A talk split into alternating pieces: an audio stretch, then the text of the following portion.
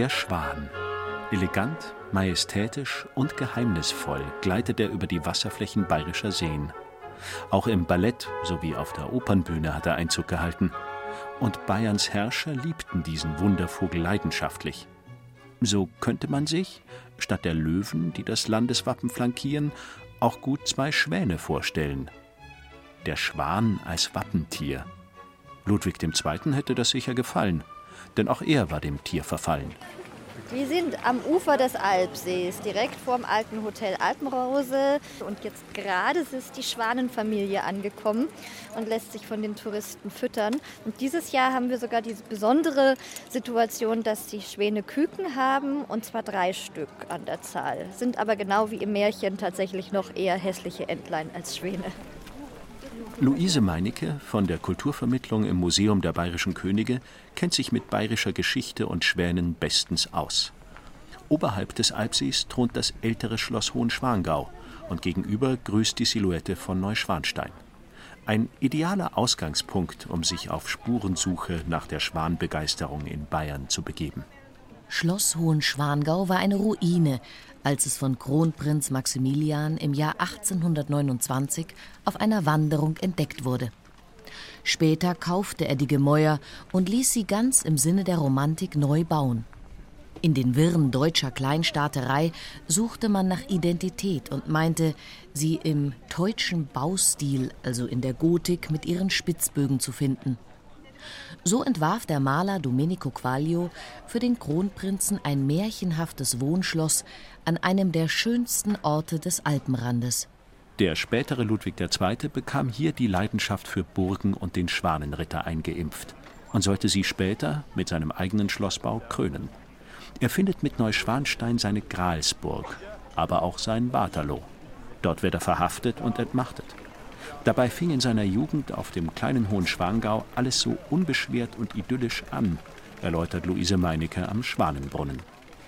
Ja, das ist ja der Grund, weswegen Ludwig sicherlich auch so viele positive Erinnerungen mit Schloss Hohenschwangau verbunden hat, weil sie hier, anders als in München, so ein bisschen ab vom Hof zeremoniell aufgewachsen sind und auch hier sehr viel Zeit mit der Mutter verbracht haben, was ja durchaus auch nicht üblich war. Trotzdem haben sie natürlich auch in den Sommermonaten Schulunterricht gehabt. Das heißt, Hohenschwangau kam der Mathelehrer mit in die Ferien, ähm, aber es war trotzdem doch ein bisschen freier. Man hat den Unterricht auch mal in die Natur verlegt, dann gab es eben Geschichts- und Naturkundeunterricht im Freien. Die waren hier viel unterwegs, natürlich vor allen Dingen beim Wandern. Königin Marie war ja eine Pionierin des Bergwanderns, vor allen Dingen für Frauen. Und die hat die Kinder hier sehr viel mitgenommen. Und ansonsten, die Prinzen waren sehr sportlich, auch fleißig beim Schwimmen, beim Angeln. Und sicher haben die Jungen dabei auch mit den 30 auf dem Alpsee angesiedelten Schwänen ihre Erfahrungen gemacht. Schon hier im Burggarten schwanelt es heftig. Also man sieht ja, wir haben hier im Garten des Schlosses den schwarzen Schwan mit den aufgestellten Flügeln. Das ist eine, ein Eisenerzguss, übrigens in der Oberpfalz angefertigt, nicht von Ludwig von Schwanthaler, aber trotzdem von einem Ludwig, nämlich vom Erzgießer Ludwig Schaller aus Wien. Der hat den entworfen. Wir haben nämlich am Boden den schwarzen Schwan und in der Höhe den weißen Schwan. Auf dem Dach des Schlosses steht der weiße Schwan. Der ist ein Zinkguss, Stahlgerüst ähm, der ist auch vor ein paar Jahren restauriert worden und dann mit dem Hubschrauber wieder draufgesetzt worden. Der steht da oben auch mit den aufgestellten Flügeln und der trägt den Blitzableiter im Maul und zwar immer schon. Hier dominiert also eindeutig der Schwan und nicht der bayerische Löwe. Woher der Name Schwangau kommt, bleibt allerdings im Dunkeln. Er könnte sich auch vom weithin sichtbaren Hausberg, dem Säuling, abgeleitet haben. Die Herren von Schwangau, 1090 das erste Mal erwähnt, führen den Schwan zwar im Schilde, ob sie aber das Wappen mitbrachten oder erst hier annahmen, weiß niemand. In der berühmten manessischen Handschrift ist jedenfalls ein Hildpold von Swanegow als Minnesänger abgebildet, mit einer Helmzier in Schwanenform. Die Familie ist streitbar, auch untereinander. Es kommt zu Erbzwistigkeiten und schließlich sterben die Herren in der Manneslinie aus. Die Burgen werden verkauft und verfallen im Laufe der Jahrhunderte, bis Kronprinz Maximilian seinen Sehnsuchtsort entdeckt und neu aufbauen lässt. Als begehbares Bilderbuch rund um die Schwanenrittersage.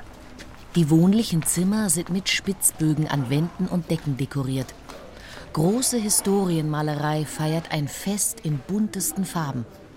Alles strahlt Erhabenheit, Weihe und Bedeutung aus. Bildunterschriften in Fraktur belehren über das Dargestellte.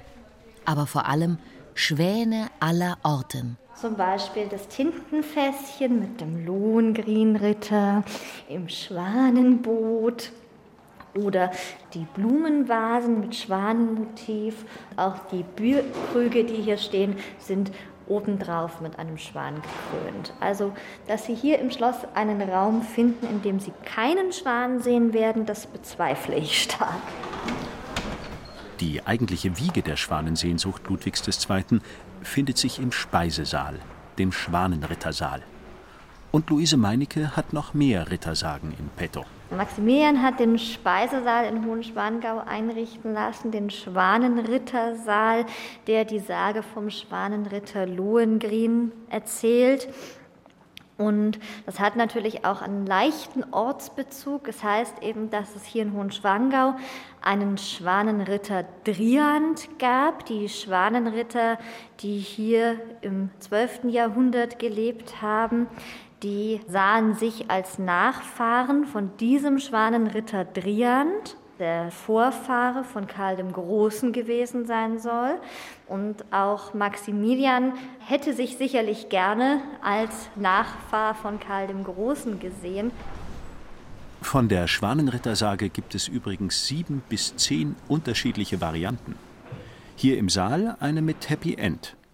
Also die Schwanenrittersage, der Schwanenritter nimmt Abschied vom heimischen Hof, wird von einem Schwan abgeholt, der ihn an den Ort bringen soll, an dem er als Nötigstes gebraucht wird. In der Regel ist das natürlich so, dass ein Ritter eine Jungfrau in Nöten retten muss und das ist auch hier in der Darstellung so. Er muss für die Unschuld der Prinzessin Elsa von Brabant kämpfen, was er natürlich auch erfolgreich tut und wie das damals eben so war. Wenn man den Feind besiegt hat, dann bekommt man die Jungfrau zur Frau. Dargestellt ist hier also auch der berühmte Hochzeitsmarsch, der sich hier als Großbild im Speisesaal befindet. Und damit endet im Speisesaal in Schloss Hohenschwangau dann auch die Schwanenrittersage, also mit dem glücklichen Ende. In der Oper ist es ein bisschen anders. Da verabschiedet der Schwanenritter sich wieder, nachdem sie die entscheidende Frage nach seiner Herkunft stellt, die eigentlich nicht gestellt werden darf. Man muss sich die jungen Prinzen inmitten dieser heroischen Bilder, eine Art Riesencomic im Wandformat vorstellen. Auch einmal so ein heldenhafter Schwanenritter zu sein, mit dem Schwanenwappen auf dem Schild, muss das höchste der Gefühle bedeutet haben. Ich glaube, dass es schon sehr beeindruckend war für die Prinzen. Die sind in, der Zeit ja nicht übersättigt mit Film und Fernsehen. Theaterbesuche durften erst später gemacht werden, also erst mit der Volljährigkeit durfte Ludwig eigentlich ins Theater. Er, der Wunsch wurde ihm ja dann schon ein bisschen früher erfüllt. Mit 16 Jahren hat er das erste Mal die Lohengrin-Oper sehen dürfen. Ja, das war einfach so eine Figur, mit der er sich in seiner Kindheit besonders gern auseinandergesetzt hat, die er besonders spannend fand und die ihn dann halt mit der Wagner-Oper, dass da diese Heldenfigur aus seiner Kindheit plötzlich zum Leben erweckt ist, das war natürlich für ihn schon auch beeindruckend. Und er hat sich ja in diese Traumwelten hineinbegeben. Vor allen Dingen aus dem Grund, dass er als junger Prinz ein schweres Augenleiden hatte und er, der sehr, sehr gerne gelesen hat, eben nicht lesen durfte. Und häufig sich in einem abgedunkelten Raum befinden musste, um das Augenlicht zu schonen und erhalten zu können. Und da bleibt einem zwangsläufig ja nichts anderes übrig, als sich in die Fantasiewelt zu begeben. Vielleicht war das dann so der Auslöser für das ganze Schwanentum. Hinzu kamen auch noch andere Schwanengeschichten, besonders die vom hässlichen Entlein, das sich nach langer Leidenszeit im grauen Federkleid zum herrlichen Schwan mausert. Hans Christian Andersen persönlich hat den Prinzen 1852 hier im Schloss das Märchen um die wundersame Verwandlung erzählt. Auch Ludwig erlebt wenig später eine Verwandlung. Nach dem frühen Tod von König Maximilian II. im Jahr 1864 wurde der 18-Jährige unvermittelt auf den Thron katapultiert. Ist jetzt der Augenblick gekommen, den geliebten Schwan aufs Wappen zu heben? Nein, der junge König hat andere Sorgen. Ein Krieg gegen Preußen droht. Gesellschaftlich war Ludwig eine Art Popstar, verfolgt von sämtlichen höheren Töchtern des Königreichs. Schloss Hohenschwangau wurde als Rückzugsort für den sensiblen jungen Mann immer wichtiger. Aber man empfing gelegentlich ausgewählte Gäste. Im November 1865, ein Jahr nach der Thronbesteigung, weilte Ludwigs Idol, der von ihm schwärmerisch angebetete Komponist Richard Wagner, hier zehn Tage lang und spielte auf dem Klavier im Ankleideraum für den jungen König. Die Krönung des Besuchs war ein Open-Air-Ständchen, natürlich mit Schwan, wie die Schlosschronik verzeichnet. Am 21. November abends fand prachtvolles Feuerwerk statt. Danach wurde die Szene der Ankunft des Schwanenritters aus Wagners Lohengrin auf dem Alpsee dargestellt. Ein großer, kunstreich nach der Natur gebildeter Schwan zog einen Kahn mit Lohengrin über den Alpsee. Der Schwanenritter mit Kahn und Schwan wurde mittels eines elektrischen Lichtes prachtvoll beleuchtet. Während dieses Vorganges spielte die Musik die treffenden Piessen aus Lohengrin. Am nächsten folgenden Abend wurde diese Szene auf allerhöchsten Befehl seiner Majestät des Königs wiederholt. Romantischer Überschwang in Reinkultur, das liebte Ludwig II., aber auch sein Vater Maximilian II. und auch schon der Großvater Ludwig I. Schwanomanie über drei Generationen. Ludwig I. verfasste Gedichte, die er in einem Band mit Titel der bayerische Schwan publizierte. Im Ankleidezimmer Ludwig II. in Hohenschwangau findet sich das große Fernrohr, mit dem der König den Bau seiner neuen Gralsburg, Schloss Neuschwanstein, beobachten konnte. Sie sollte eine Heimstatt schaffen für Wagners Opernfiguren. Eine Burg ganz für Ludwig allein sollte es werden. Lediglich seiner Mutter gewährte er eine Privatführung. Heute ist Neuschwanstein Magnet für Millionen Touristen aus aller Welt. Vielleicht wandelt in den so geliebten Nachtstunden Ludwigs Geist noch durch die Räume, endlich allein. Die Wände tapeziert mit Schwanenwappen. Im Schlafzimmer des Königs ein kunstvoll geschnitzter Waschtisch, bekrönt von zwei Schwänen. Das Wohnzimmer gehört ganz und gar Lohengrin. 130 Schwandarstellungen sind hier untergebracht. Im Sängersaal dominiert die Parsival-Legende. Dann wird man aber gleich von Schwänen geradezu niedergerungen, im gut bestückten Museumsshop. Vom Plüschtier über die Schwanseife bis zum Nymphenburger Porzellanschwan für mehr als 1000 Euro. Ludwigs Gralsburg ist nicht fertig gebaut worden und der König hat hier nicht lange leben dürfen. Verhaftet und interniert findet er schließlich den Tod im Starnberger See. Sein Vermächtnis lautete Ein ewiges Rätsel will ich bleiben, mir und anderen.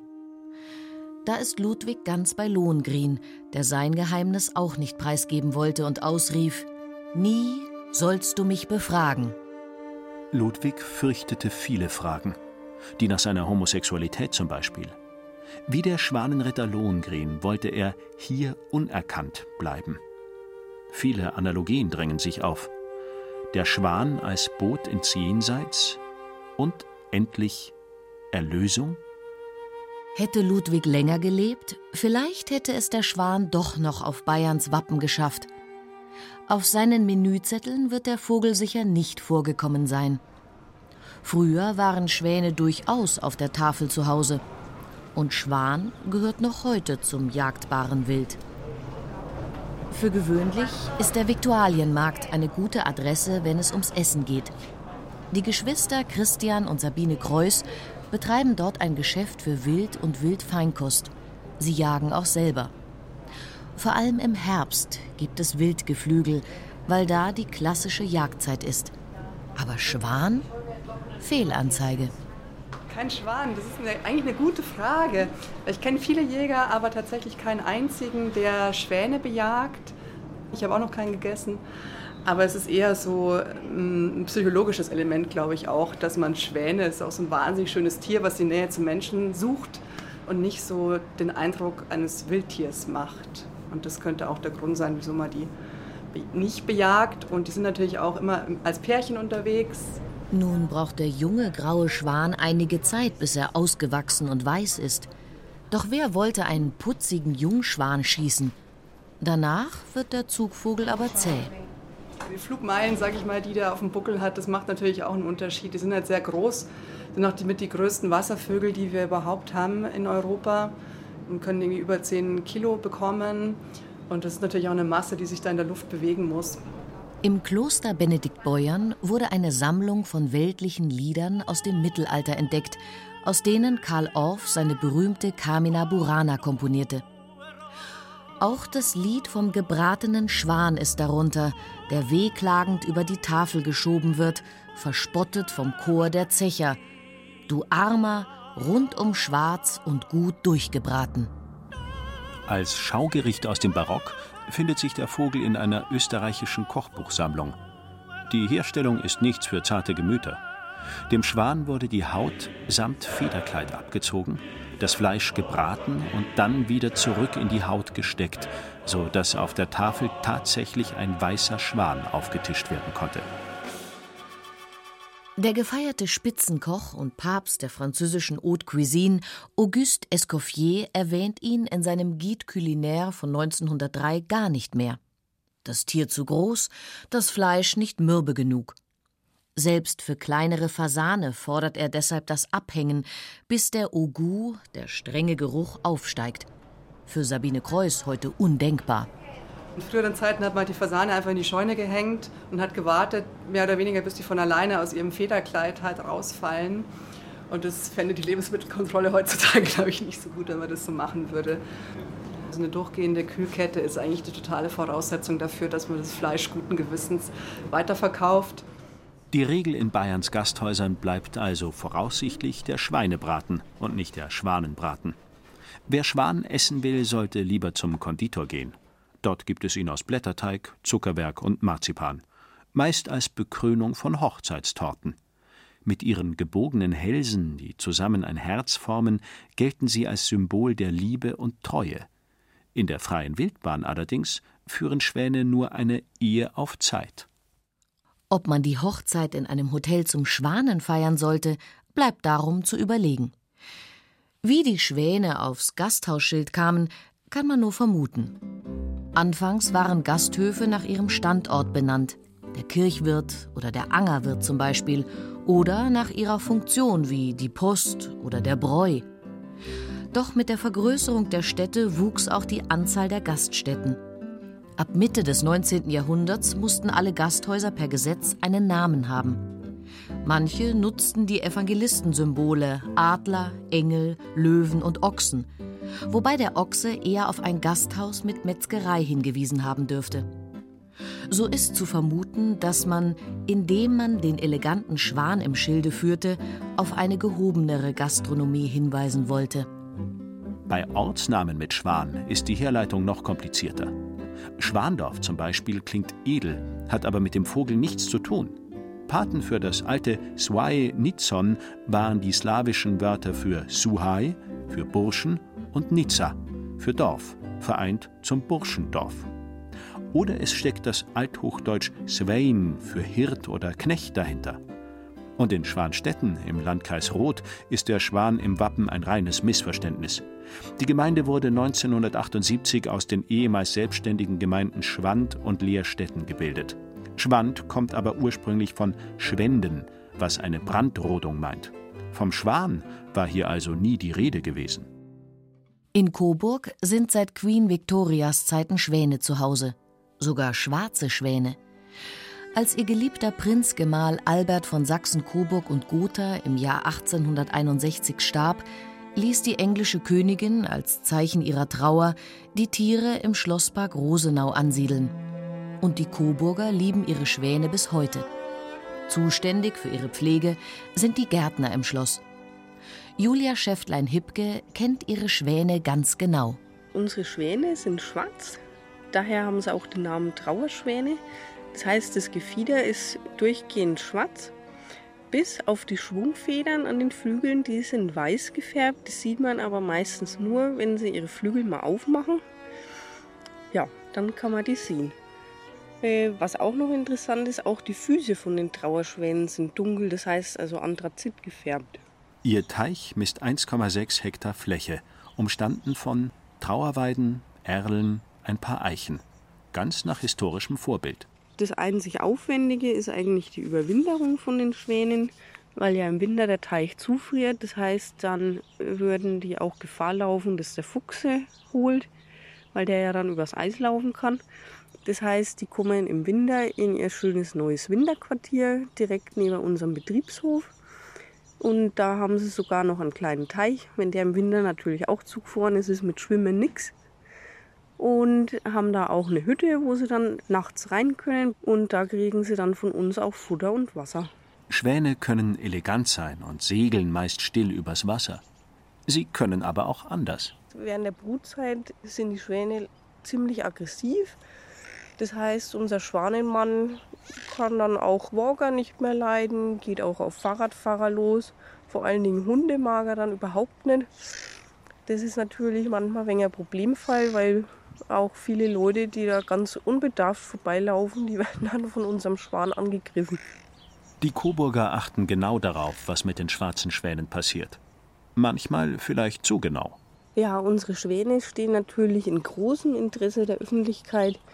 Also die werden immer beobachtet und da kommen auch sehr oft Anrufe, dass die was am Bein haben. Das ist aber meistens, ruhen die sich dann einfach nur aus und die stehen dabei auf einem Bein. Das ist also ganz normal. Auch im Wasser machen sie das, dann tun sie praktisch ein Bein nach hinten klappen. Das sieht dann auch immer sehr ulkig aus und sorgt auch für Verwunderung, aber das ist bei denen ganz normal. Aber nicht nur die Coburger interessieren sich für ihre Trauerschwäne. Mittlerweile sind sie weltweit bekannt. Bis aus Australien kommen die Anfragen. Und das hat einen einfachen Grund, erinnert sich Vorarbeitergärtner Christoph Schäftlein. 2017 ist ein Schwan über Nacht verschwunden. Ja, dann haben wir uns auf die Suche nach einem neuen Partner gemacht. Das Ganze ging durch die Medien wie ein Lauffeuer, muss man echt so sagen. Und dementsprechend groß war dann auch die Hilfe wir haben da Angebot, E-Mail-Anfragen aus verschiedenen Ländern bekommen, aus England und haben dann auch recht schnell einen neuen Partner gefunden, der jetzt auch noch da ist. Den haben wir damals aus Ingolstadt geholt. Auf das Coburger Wappen haben es die schwarzen Schwäne trotz aller Liebe aber auch nicht gebracht.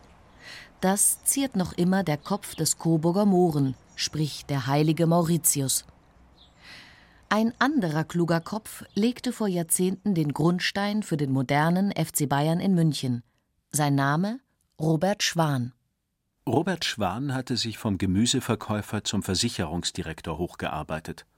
1964 kam er als ehrenamtlicher Spielausschussvorsitzender zum FC Bayern. Zwei Jahre später wurde er der erste hauptamtliche Manager im deutschen Fußball. Er war bei den Spielern beliebt, denn er führte den bezahlten Fußball ein, mit Prämien für Sieg und Unentschieden. Später avancierte er zum persönlichen Manager von Franz Beckenbauer, den er für alle möglichen Werbespots vermittelte.